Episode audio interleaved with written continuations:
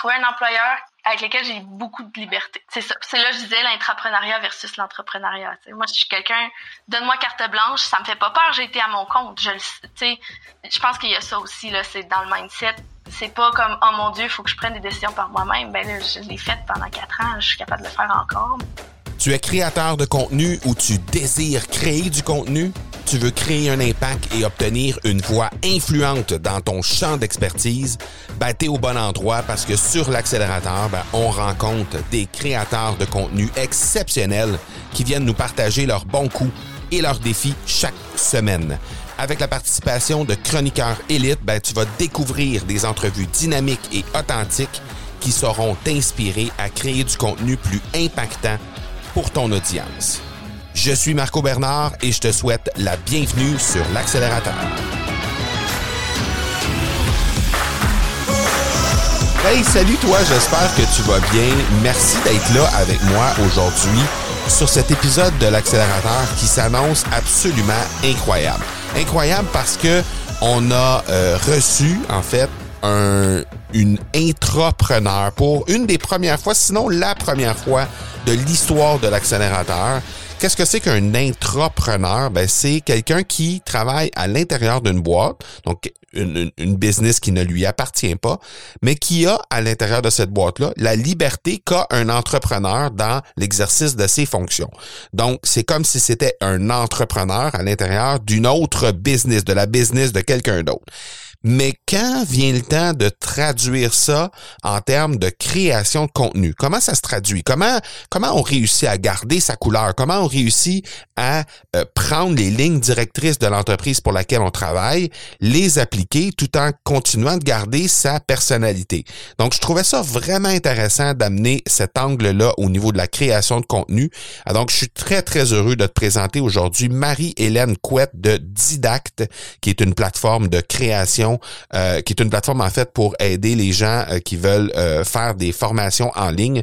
Alors très très très heureux de recevoir Marie-Hélène, mais avant d'aller sur l'entrevue avec Marie-Hélène, ben j'aimerais te rappeler la semaine dernière on a eu une super entrevue avec Carl Durocher de l'agence Gros. Et euh, Carl nous a dit euh, à quel point ça avait été phénoménal de produire en 30 jours au moment où il avait décidé de commencer à créer du contenu. Il est allé s'isoler pendant 30 jours et a créé, attention, 110 000 mots. c'est juste incroyable. Et on a parlé de ça la semaine dernière avec lui. Et évidemment, on a décortiqué tout ça aussi avec notre chroniqueur vedette. Alors, si jamais t'as pas eu la chance d'écouter cet épisode-là, passe, fais juste reculer d'un, d'un épisode dans le, dans le feed de, de, de l'accélérateur pour absolument aller écouter cet épisode de Carl Durocher. Alors, je te laisse à cette entrevue avec Marie-Hélène Couette de Didac. Je suis convaincu que tu vas adorer ça. On se reparle tout de suite après.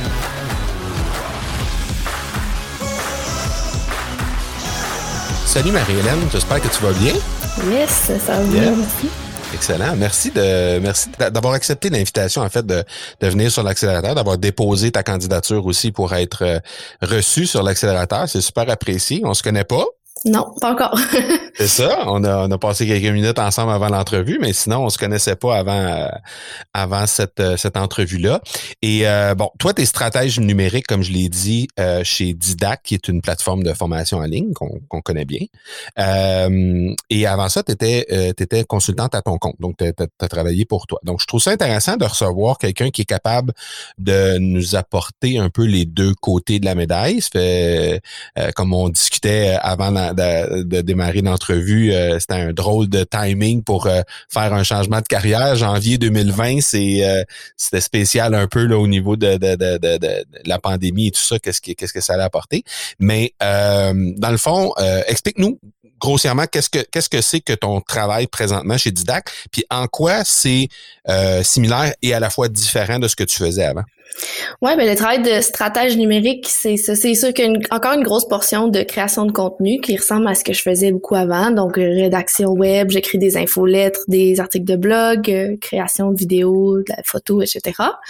Par contre, il y a tout le volet justement stratégie auquel moi je touchais pas beaucoup comme consultante parce que vraiment on me demandait du contenu, je le créais, puis après ça c'était en dehors de, de mon, si on veut, mon champ de travail. Donc là, c'est vraiment de penser à quel genre de contenu on veut en amont, de le préparer, mais aussi de faire toute la stratégie de déploiement, publication sur les réseaux sociaux. Après ça, comment est-ce qu'on peut récupérer ce contenu-là pour pas que ça meure rapidement? Parce qu'on sait que du contenu sur Facebook, c'est là à peu près 24 heures, puis après ça, le buzz est passé, à moins que ça soit viral. Fait que là, c'est mm. d'essayer de, de faire durer le contenu plus longtemps aussi. Puis autre que ça, qui est vraiment la portion contenu ou création de contenu. J'ai aussi le, tout le travail qui est attirer des nouveaux clients vers euh, notre service qui est la plateforme de formation en ligne, mais aussi tout ce qu'on peut faire pour améliorer l'expérience de nos clients à l'interne. Donc, euh, préparer du contenu éducatif, euh, tout ça en appui à, au support, entre autres. Donc, c'est un petit peu un travail sur différents volets. Puis vraiment, la grosse différence, c'est d'être impliqué au moment de la décision par rapport au contenu et non pas mm. juste de la création. Donc là, ça va plus loin. Ça m'a amené des nouveaux défis. J'apprends encore beaucoup, mais c'est, c'est un beau challenge. C'est vraiment le fun. Mais toi, en tant qu'entrepreneur, tu créais déjà du contenu pour toi, dans le fond, pour ta boîte, tu créais du contenu. Euh, donc, tu participais à ta stratégie parce que, bon, c'était des trucs à toi, donc forcément, il y avait une stratégie derrière. Euh, en quoi, euh, à partir de, de, cette prémisse de base-là, en quoi ça, c'est différent de créer du contenu avec ta propre stratégie pour tes propres trucs ou de le créer pour quelqu'un d'autre à l'intérieur de ta boîte où, où tu as une certaine latitude? Ce que je comprends, c'est qu'ils t'ont quand même laissé carte, pas mal de carte blanche sur qu'est-ce que tu as créé. Mais qu'est-ce que, comment tu vois ça là, au niveau de, de, la différence entre les deux? Je dirais que l'intention est différente. Euh, il y a une grosse portion de avoir ton propre blog qui est de juste partager tes mm. expériences, tout ça. Moi, je voyageais beaucoup, donc euh, c'était beaucoup des gens qui me parlaient de « Ah, mon Dieu, je voyage avec toi quand tu nous racontes tes histoires. » Je racontais beaucoup des anecdotes, des choses qui se passaient, mais aussi je parlais des différentes choses qui se passaient dans ma vie professionnelle. Donc, c'était en même temps un peu comme un CV, tu sais.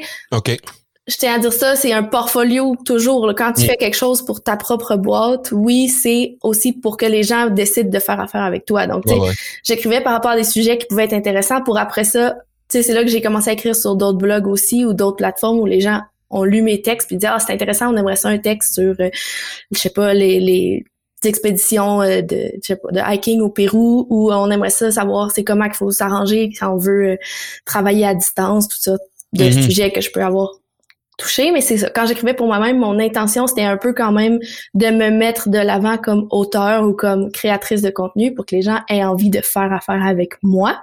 Personnellement. Donc là, c'est sûr que l'intention est très personnelle puis est très axée sur mon service. Sur tes passions. Alors, c'est ça. Alors que maintenant, l'intention, ben, il y a une grosse portion qui est d'éduquer, comme je disais. Nous, on, prône beaucoup le contenu qui va servir, qui va être pratique, beaucoup plus que, tu sais, on fait pas beaucoup de publicité chez Didact. Je pense pas mm. que vous ayez vu de la publicité partout. on est vraiment très axé sur l'organique parce qu'on pense que donner des outils, ça a plus de valeur que pousser des affaires. Donc là, le contenu qu'on crée, c'est une intention d'éducation. Fait que c'est déjà différent de ce que moi je faisais pour moi-même. Ouais. Mais il y a aussi la partie qui est à la fin de la journée, on veut vendre un service qui est pas un service de rédaction. C'est une plateforme mm. de formation en ligne. Donc là, l'intention est vraiment complètement différente. Le public est complètement différent aussi. Fait que là, ça change beaucoup la stratégie par rapport à, quel type de contenu qu'on publie puis comment on le publie aussi. OK. À quel point le, contenu que tu as créé avant pour ta propre histoire à toi, pour ta propre ta propre boîte à toi, à quel à quel point ce, ce le fait de créer du contenu, ça t'a euh, servi par la suite pour avoir l'emploi que tu as présentement chez Didact? Je pense déjà euh, que le fait d'être capable de ben, en tout cas, je sais pas si c'est le fait d'avoir écrit mon propre contenu, mais le fait d'avoir été capable d'écrire pour différentes personnes dans différents thèmes ou différents sujets, contextes, ça permet de voir que oui, j'ai une personnalité quand j'écris, mais je suis capable de m'adapter facilement à différents contextes. Là, je pense que ça m'a aidé beaucoup chez Didact, justement parce que on, on me change un peu de, de ma chaise habituelle ou de le type d'écriture que je faisais déjà. Euh, ouais, je pense que ce serait surtout là, de dire ça, ça prouvait que j'étais déjà capable de, de changer de ton quand c'est voulu. Par contre aussi, je sais que quand euh, c'est celui qui est venu me chercher chez Didac, qui est venu me chercher parce qu'il voulait quelqu'un qui avait sa propre personnalité. Puis pour nous, ça c'est important comme entreprise on a des développeurs, chacun est différent, chacun a des intentions ou des ambitions différentes, puis on met beaucoup ça de l'avant. Donc, au même titre qu'au marketing, si, si quelqu'un va lire des articles sur le blog, ben on le sait quand c'est moi qui écris puis quand c'est pas moi qui écris parce que. C'est encore Marie-Hélène qui écrit les articles, ça vient vraiment de moi, puis c'est pas euh, dicté par une ligne éditoriale qui est très euh, corporative, disons. Ça vient encore, euh, c'est ça. Et ça, c'est un choix corporatif, comme tu dis, de, de garder cette couleur-là. Là. C'est ça, exact. Puis même les infolettres. Moi, je me souviens, j'avais, j'ai eu une infolettre personnelle avant. Ouais. Puis la façon que je l'écrivais, c'est, je t'aurais écrit, hey, salut Marco, tu sais pas ce qui m'est arrivé. Puis là, je racontais quelque chose. Tu sais, c'était vraiment très personnel. Puis j'ai gardé ça chez Didacte. Puis il y a des gens qui nous répondent dans l'infolette comme si je leur écrivais, mais tu sais, je l'envoyais à 2000 personnes. Tu sais, c'est, ouais, ouais. mais c'est vraiment une, une décision qu'on a prise. Puis je pense que c'est ce qui fait aussi que ça marche, c'est de de penser tout le temps que quand tu écris du contenu, tu parles à quelqu'un, tu parles pas à tu parles pas à 20 000 personnes, tu parles à une personne qui va te lire, tu sais. Fait que là, c'est, c'est, je pense aussi c'est ça qui m'a aidé, c'est d'être capable de créer ce genre de relation-là, même à distance, mettons. Mm-hmm. Mm. À qui, à qui on parle chez Didact, justement? Si tu une personne à citer, ton, ton avatar euh, cible, c'est qui? Mon avatar cible, ça va être surtout le preneur de décision au niveau RH, parce que là, on a quand même un produit qui est qui peut servir beaucoup pour la formation euh, continue euh, Mm-hmm. de la grande entreprise. Mais je te dirais que c'est pas la majorité des gens qui en parlent. Je pense que quand même on parle beaucoup plus aux créateurs de contenu, euh, le formateur indépendant, celui qui veut créer de la formation en ligne pour soit pousser un petit produit existant ou pour euh, développer un nouveau marché, peu importe là. Mais c'est ça. En termes de quantité, je parle beaucoup plus à des créateurs de contenu. En termes de euh, cible, je j'essaie beaucoup plus de parler à le, le décideur RH, euh, ressources humaines dans une entreprise. Maintenant. OK. Une fois que tu as déterminé à qui tu parles, le processus de création de contenu chez Didac, ça se passe comment? Nous, c'est vraiment un challenge justement parce qu'on a comme deux, vraiment deux types de, de... En fait, on a sept personas. Là, tu sais, j'ai fait mes Ouais. portraits de, de clientèle cible, j'en ai sept. Là. Fait que je peux pas parler à tout le monde sur le même ton puis de la même façon. Clairement pas. Clairement pas.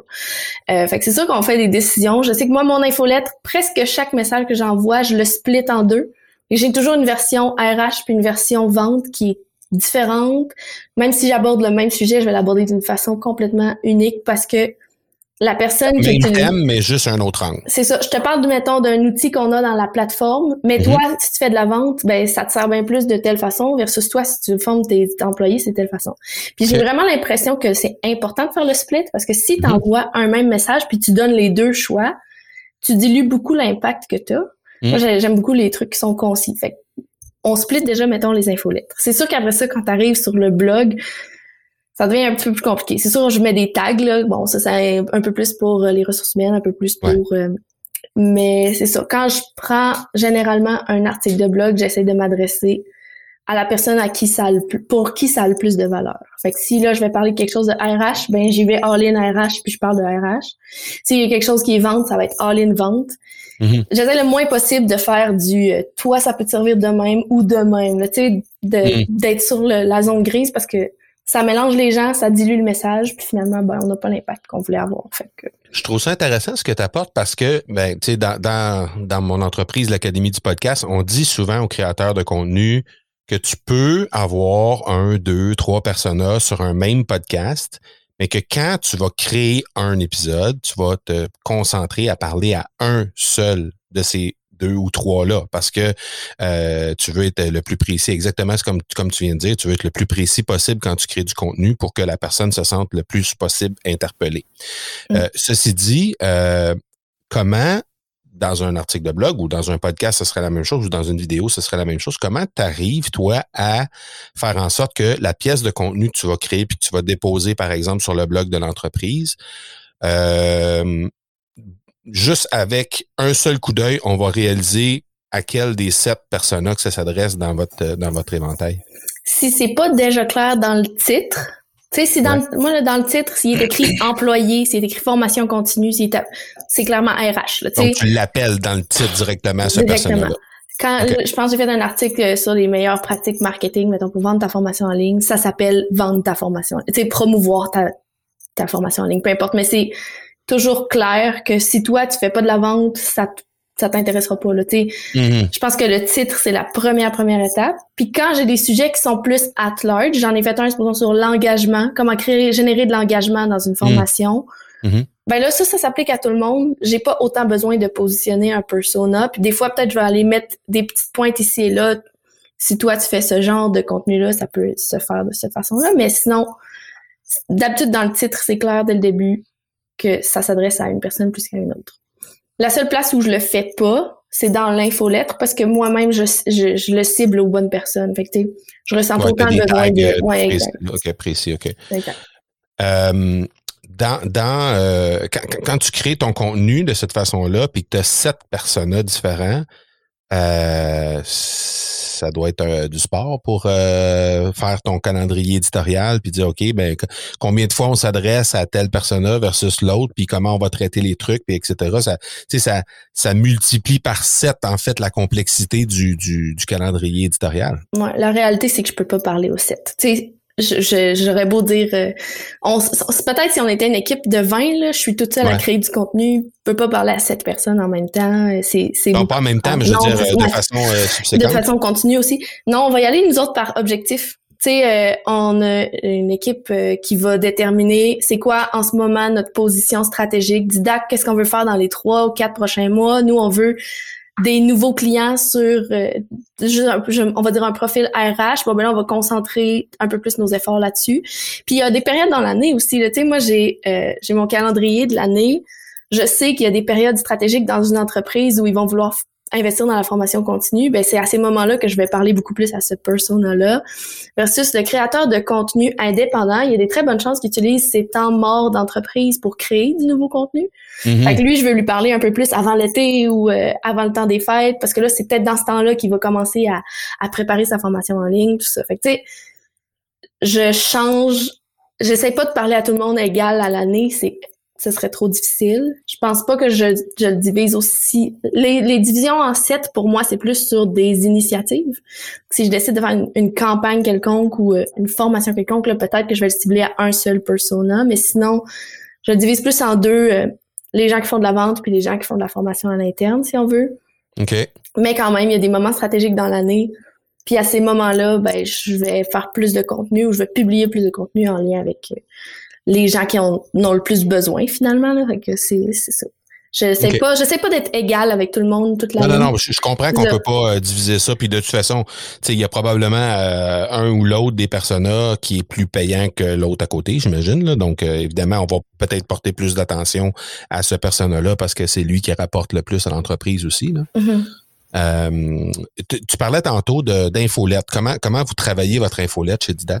Qu'est-ce que tu veux dire? Le... Ben, qu'est-ce que qu'est-ce que ça représente? Euh, tu disais il y a déjà des tags, donc euh, là, tu as dit tantôt, je split mon mon contenu pour dire euh, je, si je parle à tel euh, tel tag, par exemple, tel personnage, je vais, je vais, je vais tweaker mon, mon texte pour faire que ça va ça va vraiment s'adresser à cette personne-là. Même chose chez un autre, par exemple. Mais tu sais, c'est quoi les fréquences? Comment ça fonctionne pour la création? Qu'est-ce que vous qu'est-ce que vous mettez de l'avant dans les infolettes chez, chez Didac? OK. Euh, ben, les infolettes, je les divise, moi, en quatre, on va dire quasiment cinq grands sujets, des grands thèmes que j'essaie d'alterner à peu près également. Si, euh, tu sais, je me laisse toujours de la flexibilité. Moi, mes infolettes sont pas programmées euh, six mois d'avance. J'aimerais ça, serait le fun, mais pas du tout. Moi, la semaine avant, je prépare l'infolette de la semaine prochaine. Fait que, tu sais, je suis très... Euh, mais je sais pas, je veux suivre un peu ce qui se passe sur le marché, je veux suivre ce qui se passe sur l'app, je veux être pertinente dans ce que j'amène. Fait que tu sais, j'essaye de, de pas trop prévoir d'avance. J'ai quand même, je fais une planif là. Je, je planifie quand même c'est quoi je pense qui vont être les sujets. Normalement, ça reste pas mal ça, mais des fois ça change. En tout cas, mm-hmm. je prépare pas plus qu'une semaine d'avance. Puis moi, je publie deux fois par mois. Fait qu'aux deux semaines. OK. Toujours le mercredi, 9 h du matin, j'envoie Pourquoi cette fréquence-là? J'ai trouvé que c'était la fréquence que bon, faut pas oublier, comme j'ai dit, je suis toute seule. Faire des infolettes à chaque semaine, ça devient un petit peu plus de travail par rapport à tout ce que j'ai à faire. Mais aussi, je trouve que moins souvent que ça, on n'est pas assez présent. Tu sais, je veux pas que les gens nous oublient. Je veux l'intention de l'infolette, c'est quand même beaucoup aussi de réactiver les clients. Fait que, tu sais, mm-hmm. je l'envoie à tout le monde. Moi, je m'attends à ce que ah oui, c'est vrai, Didac, ma plateforme, je vais, je vais y retourner ou quelque chose. C'est un petit peu ça aussi l'intention derrière. Quand je parle surtout à nos clients.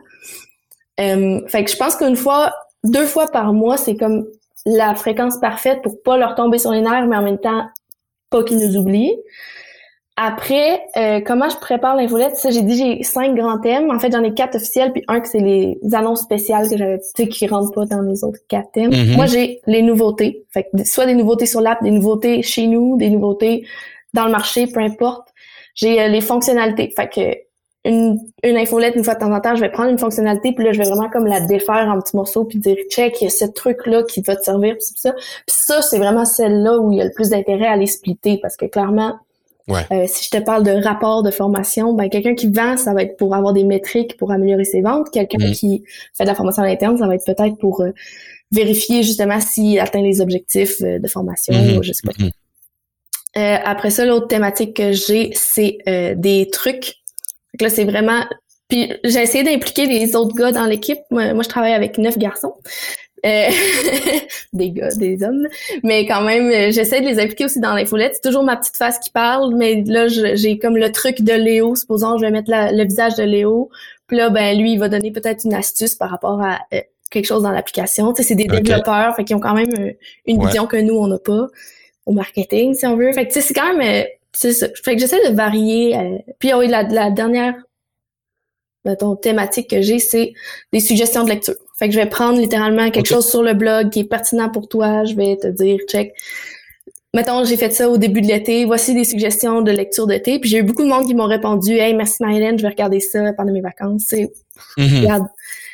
Nous, ça nous permet de réutiliser le contenu. À toi, ça te permet peut-être que t'as pas vu passer ça sur le blog. Bon, ben, voici. Fait que c'est pas mal les thématiques que moi je roule. Puis j'essaye toujours de prendre une seule chose. Mes infolettes, pour moi, c'est important que ça se lise rapidement, que ça soit très clair, qu'il y ait un seul call to action. Fait que mm. j'ai pas euh, huit liens dans l'infolettre, euh, clique ici, puis clique là-bas, puis clique ici. Mm-hmm. C'est vraiment comme l'intention est claire, voici ce qu'il faut que tu cliques dessus. Bonne journée, fais-moi signe s'il y a quelque chose. Oui, clairement. Quand tu, quand, peu importe la, la, la, la, pièce de contenu que tu vas créer, peu importe le format que tu utilises, si tu commences à noyer le poisson en, lui donnant 5, 6, 7, 8, 9 call to action, mm-hmm. Il n'en mhm. prendra pas, là. Il, ne prendra pas aucun chemin, là, ça c'est sûr. Très intéressant. Euh, tu parlais tantôt de d'authenticité, de, de, garder ta personnalité à l'intérieur de tes articles, de tes du contenu que tu crées. Euh, comment tu réussis à arrimer le fait que euh, tu travailles pour une entreprise qui est pas la tienne, qui a des objectifs d'affaires, qui, qu'on doit carrément euh, rencontrer des objectifs et tout ça. Et euh, parallèlement à ça, toi, quand tu crées ton contenu, ben il faut que tu gardes un peu de couleur là-dedans, il faut que tu gardes un peu de de, de, de, de, de, de ta personnalité parce que c'est toi qui, qui, qui signe les articles. Donc, comment tu réussis à arrimer ces deux ces deux trucs-là? Ben, déjà, je dirais que c'est l'avantage. On est une très petite entreprise, on est 10 personnes, je disais tantôt. Et on est un peu plus impliqués. ce matin, on avait une réunion où on parlait justement des objectifs stratégiques. Fait qu'on on est toujours un peu au courant de où est-ce qu'on s'en va. Tout le monde est impliqué dans le processus. Ça fait en sorte aussi qu'on le porte un peu plus à cœur. Je suis en train de travailler sur euh, un culture book puis un brand book d'entreprise justement pour comme mettre ça encore plus clair, que ce soit plus le fun pour nous autres de, de suivre ce genre de, de choses-là, mais déjà, c'est ça. Le fait d'être impliqué, ça fait qu'on les porte un peu plus. c'est moi aussi, hmm. je veux que ça marche. Moi aussi, même si c'est pas mon entreprise, euh, même si je suis juste sur le payroll, je me sens pas comme ça. Je me sens hmm. vraiment impliquée. Euh, puis je pense aussi à l'inverse. On, on, toutes les, les, les, autres personnes avec qui je travaille, on a toutes des personnalités très fortes, puis tout le monde on se, on le dit, tu sais, c'est important, je pense, d'avoir justement cette personnalité-là. Je travaille avec euh, Mathieu Dumont, que peut-être que tu connais. Mathieu, qui est vraiment reconnu pour euh, franc-parler, quelqu'un qui parle un peu fort, qui brasse le monde, mais qui a quand même des arguments très intéressants euh, à mhm. présenter. Ben Mathieu, il parle comme ça avec nos clients aussi, tu sais. Mathieu, c'est Mathieu, tu peux tu peux mettre Mathieu chez Didac, mais ça reste lui. Puis je pense que les gens viennent aussi pour pour ça. Puis c'est un peu la même chose. Moi, je suis quelqu'un peut-être avec une autre personnalité, un, aspect complètement différent. Les gens avec qui je parle, ben ils, m'apprécient pour ça. Fait que c'est un peu important, je pense, comme comme entreprise. On n'a jamais voulu nous être une grosse corporation, c'est pas l'objectif. C'est important justement de sentir ça dans tout ce qu'on fait. Fait que le jour où quelqu'un va chez Didac puis que c'est blend, tu sais, qu'il se passe plus rien, que c'est beige partout, euh, probablement qu'on est toutes plus là. là. Tu sais, je dirais la gang qu'on est en ce moment, je pense que c'est tout important de se sentir impliqué. Puis je pense que justement, c'est, c'est mis de l'avant. Puis c'est ça. C'est pour ça que je pense que c'est facile pour moi d'aller mettre de la personnalité dans mes affaires parce que Ben aussi, il y avait, il y a personne qui l'avait fait avant, tu sais. J'arrive dans une entreprise qui a bien, cette année, l'entreprise a cinq ans, ça faisait quatre ans qu'il n'y avait pas vraiment eu d'infolette. Il y avait une base de données, mais il n'y avait pas de. OK. Fait que là, j'arrive, je le prends, je le fais comme je veux le faire, tu sais. J'ai pas euh, à suivre comme une procédure qui a été écrite, euh, puis qu'il faut qu'il soit écrit ça, puis ça, puis da da da. Puis même moi, je suis en train de faire des procédures internes pour certaines affaires. Ben, je l'écris d'une façon de, tu sais, oublie pas que c'est ton nom qui est dans le bas, là. C'est important ça aussi. De garder cette personnalité-là, cette unicité-là. De, Les gens veulent pas recevoir des courriels que c'était toujours écrit de la même façon, mais des fois c'est écrit euh, Martin, des fois c'est Marilyn, des fois c'est Mathieu. Tu sais. ça paraisse que là c'est Martin qui te parle, mais Martin il te parle d'une certaine façon que Marilyn ne parle pas comme ça. Tu sais. Ouais, je comprends. Ouais, c'est OK, cool. Euh, avant de, de, de commencer l'entrevue, tu m'as parlé de ta, ta passion pour le voyage. Puis ça, euh, j'aimerais qu'on termine là-dessus. Tu. Ben, premièrement, jusqu'à quel point le, ta passion pour le voyage a dicté le fait que tu as accepté l'offre de didacte? Euh, moi, ma, ma, passion pour le voyage, c'est euh, c'est quand même gros, un gros morceau dans ma vie. Je dirais, mmh. avant la pandémie, les cinq dernières années, j'avais passé plus de 50% du temps à l'extérieur du, du, Canada. Mmh. Euh, cette année, ça fait un an là, que je suis au, ben, au Canada. C'était la première année depuis, je pense, 2006 que c'était arrivé. Fait que, tu sais, c'est quand même sérieux mon intention de voyager. OK, OK. Ouais, euh, puis quand je suis arrivée chez Didact, été très carte sur table. En fait, eux m'ont demandé, dans un monde idéal, ce serait quoi tes conditions de travail? Puis moi, c'était hmm. important. J'avais dit, moi, je veux pouvoir aller travailler à l'étranger un, deux, trois, quatre mois par année, puis que ça pose pas de problème. Tu sais, s'il faut que je me lève en plein milieu de la nuit pour faire des calls, je vais le faire, mais mon poste ne requiert pas beaucoup d'être en, euh, en synchrone. La majorité du travail que je fais, je peux le faire de mon côté sans que ça impacte personne. Beaucoup de choses que je peux programmer d'avance aussi. Fait que c'est sûr que ça a pesé beaucoup dans la balance d'avoir une équipe qui était au courant de ça dès l'embauche. Mmh. Puis aussi, on était une entreprise où tout est organisé d'une façon où c'est vraiment facile de le faire à distance. Nous, là, quand il y a eu l'annonce de pandémie, on a pris chacun notre ordinateur, on est allé à la maison, puis on a continué à faire nos affaires. Ça n'a pas impacté. Ben, ça a impacté le côté social, évidemment, mais. Oui, oui, oui, oui. Mais ça n'a pas impacté. Au niveau du travail, ça n'a pas impacté. Non, non, c'est ça, vraiment pas. La, seule chose que qu'on fait, qu'on aurait vraiment besoin de faire au bureau, c'est plus quand on veut faire du tournage ou des affaires comme ça. Mais tu sais, sinon, la majorité du travail, les développeurs peuvent travailler chacun de chez eux. Fait que pour moi, c'est important ça, une, une, entreprise où la culture le permettait, puis aussi mm. où je n'ai pas cassé non plus les procédures puis tout ça. là, je pense que avec dix mois à distance, on s'est prouvé que ça marche vraiment bien. pour moi, mm-hmm. c'est encore un objectif de vie. Là. moi, les hivers, le moins possible au Québec, je vais être heureuse. Puis euh, c'est ça. Mais oui, ça a pesé beaucoup dans la balance. Clairement, c'était un choix d'un mode de vie beaucoup plus qu'un choix d'une d'un poste. Là. C'était pas une description de tâche ou de. Ben, la raison pour laquelle je t'ai posé la question, c'est que justement, tu sais, normalement, quand on, on, décide de faire, euh, de, de, de, prendre un choix en lien avec un mode de vie, ben plus souvent qu'autrement, on va essayer d'être notre propre patron parce que c'est à ce moment-là qu'on va pouvoir décider de dire ok ben je travaille d'ici je travaille de là-bas euh, tu sais euh, donc euh, parce que à un certain moment dans, dans la vie il, il, y a des contraintes qui arrivent les enfants sont là tu sais il, y a, un paquet de trucs qui peuvent venir en, embarquer dans, dans, dans la roue qui fait en sorte que forcément on a des contraintes qui, qui, qui arrivent.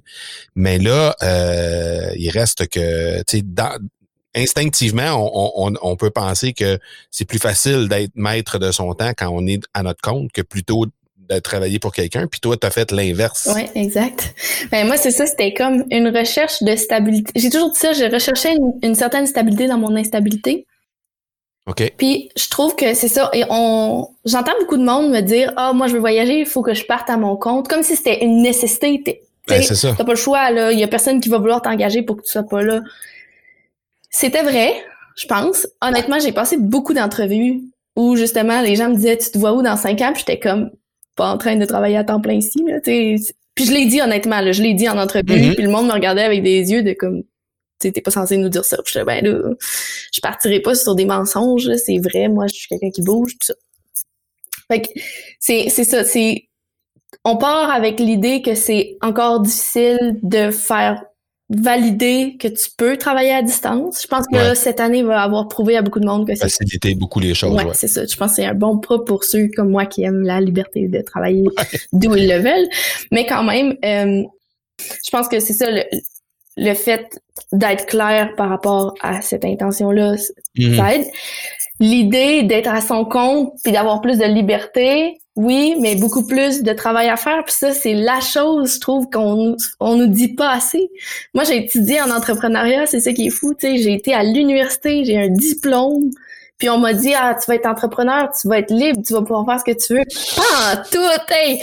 j'avais encore plus de paperasse à faire et la comptabilité c'était pas ce que j'aime faire. Tu sais, il y a ça aussi, c'est que quand tu es à ton compte, tu portes 20 chapeaux au lieu d'en porter un qui est... Surtout au début, ouais. C'est ça, exact. Éventuellement, peut-être c'est ça, tu vas avoir des procédures, tu vas être capable d'outsourcer certaines affaires, tant mieux. Mais la réalité est que si on dit vraiment un travailleur autonome à 100%, pas un, quelqu'un qui veut se lancer une entreprise, c'est hmm. vraiment beaucoup de travail. Puis pour moi, je trouvais que ça m'éloignait trop de ce que j'aimais faire, qui était vraiment la partie... Voyager. Ben, voyager, mais, mais même dans mon travail, ce que j'aime faire, moi, c'est gérer des projets, c'est parler avec du hmm. monde, c'est créer du contenu, c'est pas faire de la paperasse, c'est pas essayer de me vendre.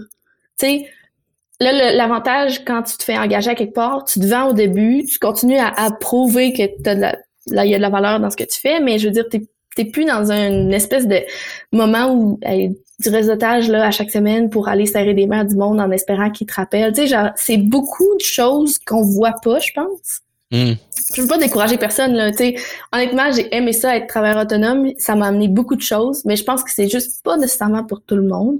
Puis il y a des gens comme moi qui ont besoin de cette stabilité-là, de dire, regarde, moi, je travaille pour un seul employeur mm. qui me donne un salaire fixe. J'ai pas à me poser la question de est-ce que je vais arriver ce mois-ci ou pas? Je sais mm-hmm. exactement c'est quoi l'argent qu'on rentre dans mon compte. Mais j'ai trouvé un employeur avec lesquels j'ai beaucoup de liberté, tu sais. C'est ça. C'est là je disais l'intrapreneuriat versus l'entrepreneuriat. Moi, je suis quelqu'un, donne-moi carte blanche, ça me fait pas peur, j'ai été à mon compte. Je le sais. Exact. Je pense qu'il y a ça aussi, là, c'est dans le mindset. C'est pas comme oh mon Dieu, il faut que je prenne des décisions par moi-même. Ben là, je l'ai fait pendant quatre ans, je suis capable de le faire encore, mais. Ouais, ouais. C'est ça.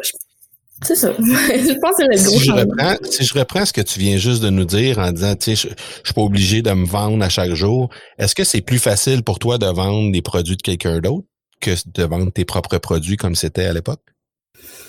Ben, ou service, là, on s'entend. Hein? Ouais, ben là, tu vois, c'est intéressant parce que là, tu me parles de vendre des produits ou des services. Moi, je te parlais de me vendre. Puis je pense encore que comme didacte, je nous vends comme équipe. Ben, c'est ça mon point. C'est ça. Moi, je, je suis ben je, je vends encore nous autres. Tu sais, je m'inclus dans la gang, mettons. Je vends pas tant notre produit.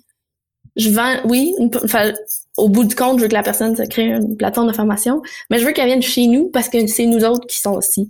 Nous, tu vends Didac, tu vends l'équipe de Didac. Exact, c'est ça, exact. Mais c'est donc c'est plus facile pour toi de vendre l'équipe de Didac que de vendre Marie-Hélène Couette seulement? Ben, une équipe a beaucoup plus de force qu'une seule personne, je pense. Puis je pense aussi que c'est c'est ça, ça dépend des gens. moi, je suis vraiment quelqu'un qui aime pas être. J'ai toujours dit, je suis plus une personne d'arrière scène qu'une personne de scène. J'ai pas de mm. problème à être en dessous des spotlights pour représenter quelqu'un d'autre, mais quand c'est moi-même, je suis comme, oh, j'ai pas envie moi d'avoir être euh, être populaire là, ça a jamais été un objectif personnel. Tout ça, j'ai l'impression que quand tu es travailleur autonome, il faut comme tu travailles un peu dans ce sens-là. Puis ton nom, puis ton brand sont tellement liés comme ça que le jour où toi personnellement t'as plus envie de faire quelque chose, ben là tu tu risques de faire effondrer ton entreprise ou ce que ça bâtit aussi. Ouais. Versus là, ben, si moi, à un moment donné, je décide de m'en aller chez Didact, les clients vont pas partir. Tu sais, je vais leur avoir vendu une équipe au complet puis un, service qui va au-delà de ce que moi je suis. Et que je me détache un petit peu de l'importance que moi j'ai d'être dans l'équipe, même si c'est moi qui les attire premièrement, si on veut. Ouais. Je pense que c'est là la différence, mettons. Mm-hmm. Intéressant. Tu, euh, tu parlais de partir de chez Didac, puis tantôt tu as dit, moi j'ai dit au monde d'emblée, dans cinq ans, je ne serai pas ici. Est-ce que tu as dit ça aussi à Didac en arrivant? Non, j'ai dit euh, si je suis capable de trouver justement un, équilibre de vie qui me convient, j'ai envie de grandir avec une entreprise, j'ai envie de voir, tu sais, puis je peux te dire, là, mon poste en janvier 2020 puis mon poste en janvier 2021, je fais pas les mêmes affaires. Ça a déjà changé. On est une petite entreprise, c'est facile justement de Oui, c'est ça, de, de changer de siège ou de, de passer certaines époques à quelqu'un d'autre. Donc, euh, tu sais, moi, c'était clair, je veux grandir avec l'entreprise, c'est bien parti pour ça. Si je peux être ici pour 5 ans, 10 ans, tant mieux. Si c'est pas ça, tant pis. Mais moi, je, je travaille en fonction, avec une vision à long terme. Je pense que c'est ça qui est le fun aussi. Comme je te dis, ben, les conditions ici sont tellement flexibles que c'est un peu comme les bons côtés Mm. du travail autonome avec euh, les bons côtés de l'emploi. Pour moi, c'est l'équilibre parfait. là. Mais c'est ça. C'est un choix de vie. Très intéressant, très intéressant. Écoute, euh, je vais mettre dans les notes, euh, évidemment, le lien vers ton site parce que moi, je suis allé jeter un coup d'œil sur ton site. Je trouvais ça vraiment intéressant, même si ça fait un certain temps qu'il n'y a pas eu Ouais. d'article qui a été euh, déposé, mais il reste que c'est quand même super intéressant. Je vais aussi déposer euh, le lien vers euh, le site internet de Didac.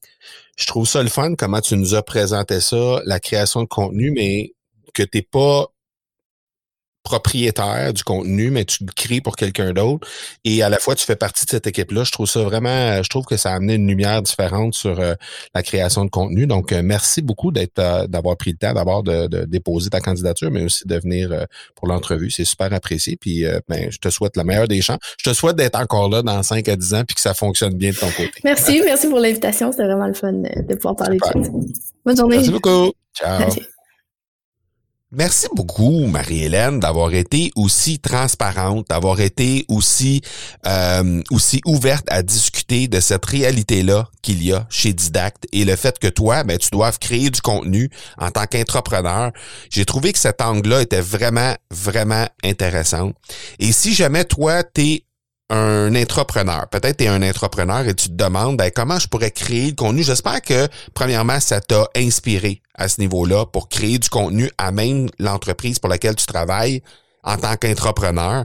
Mais si jamais tu veux mettre de l'avant un podcast peut-être pour cette euh, entreprise-là en tant qu'entrepreneur, ben sache que j'organise un challenge très, très, très bientôt qui va être du 1er au 7 mars et qui va te permettre littéralement de lancer ton podcast en 7 jours. Alors, je vais être avec toi en direct pendant 7 jours consécutifs pour te guider étape par étape dans le lancement de ton propre show ou du show de l'entreprise pour laquelle tu évolues. Alors, si ça t'intéresse, tu te rends au academypodcast.com baroblique challenge pour t'inscrire très bientôt. 1er au 7 mars, on va pouvoir animer ce challenge-là. Alors, comme je t'ai déjà dit et comme tu as eu la chance d'écouter probablement dans les premiers épisodes de la saison 2, on a des chroniqueurs vedettes qui viennent analyser, qui viennent m'assister un peu dans l'analyse de ce qui se passe à l'intérieur de ces entrevues-là. Et je trouvais vraiment intéressant d'avoir le point de vue de mon chum Dominique Sicotte. En fait, parce que Dominique, c'est un mentor, c'est un coach d'entrepreneur, mais c'est aussi un mentor. Et le fait de d'être mentor, ben souvent on est appelé à côtoyer des entrepreneurs. Alors, je trouvais ça intéressant d'avoir son input en lien avec ce qui, ce qu'on a discuté avec Marie-Hélène dans l'entrevue d'aujourd'hui. Alors, sans plus tarder, je te présente mon bon chum, Dominique Sicotte. Amateur fini de Pink Floyd, mentor auprès de jeunes entrepreneurs et fondateur de l'académie AB Foster, c'est un des premiers à animer un podcast d'affaires au Québec. Il anime aujourd'hui Leader d'exception et à fond de train. Bien fier de passer quelques minutes avec mon bon chum Dominique Sicotte et de partager ça à toi aussi.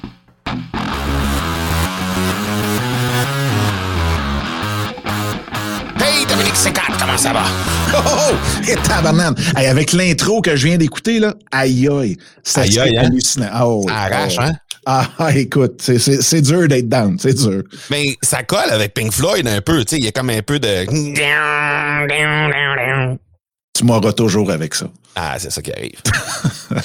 hey, je veux te parler de notre invitée d'aujourd'hui, euh, Marie-Hélène. Marie-Hélène qui nous a parlé justement de euh, du fait qu'elle était entrepreneur puis qu'elle devait créer du contenu pour une, une boîte qui était pas sa boîte à elle, qui était bon, elle est employée pour cette boîte-là.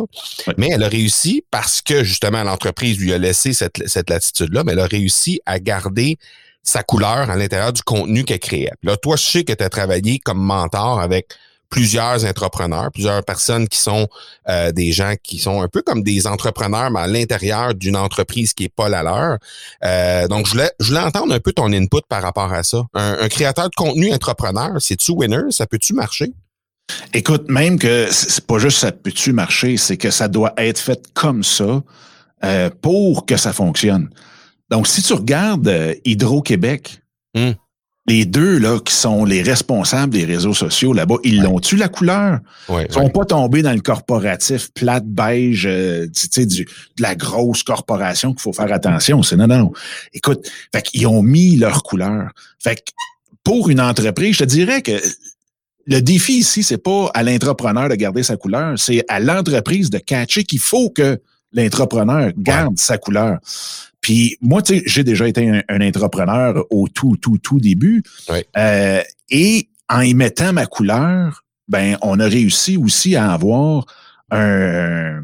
Écoute, la seule fois que j'ai été réalisateur pour Radio-Canada dans le temps, euh, qui, qui m'a amené en Angleterre aussi. Je sais pas si tu savais ça. Puis là, tu as parlé de Pink Floyd tantôt. Fait que là, j'ai mm à cause de ça. Trinity, Trinity College où Pink Floyd a été. Euh, mais tout ça pour dire que euh, c'est vraiment, vraiment la meilleure chose à faire.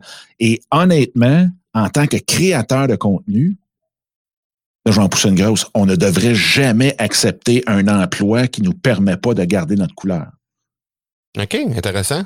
Jamais. Puis autant pour rendre service à l'entreprise que pour rendre service euh, à, nous-mêmes. Parce que veut, veut pas, euh, on n'est pas là pour 50 ans. Euh, donc, de, de, de, se fondre avec la peinture des murs de l'entreprise, hmm, on ne se rend pas service. Il faut se développer, il faut évoluer nous-mêmes en tant que personne, en tant que créateur de contenu. Euh, c'est sûr et certain que puis, même encore là, écoute, j'essaie de trouver un exemple où est-ce que, tu sais, faut, faut quand même garder une certaine ligne. Ben, c'est ça, je me euh, fais l'avocat du diable par rapport à ça, si tu me le permets. Allez-y.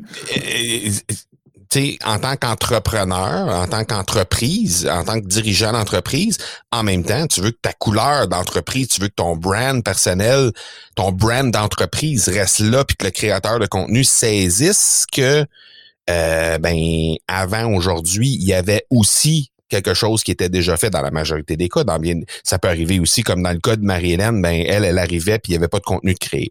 Mais dans le cas de, euh, de, quelqu'un qui arrive au sein d'une entreprise puis qu'il y a déjà du contenu qui est créé, ben à un certain moment, euh, on peut pas changer euh, du tout au tout euh, sans, sans qu'il y ait des répercussions puis sans qu'il y ait des clashs nécessairement sur le branding.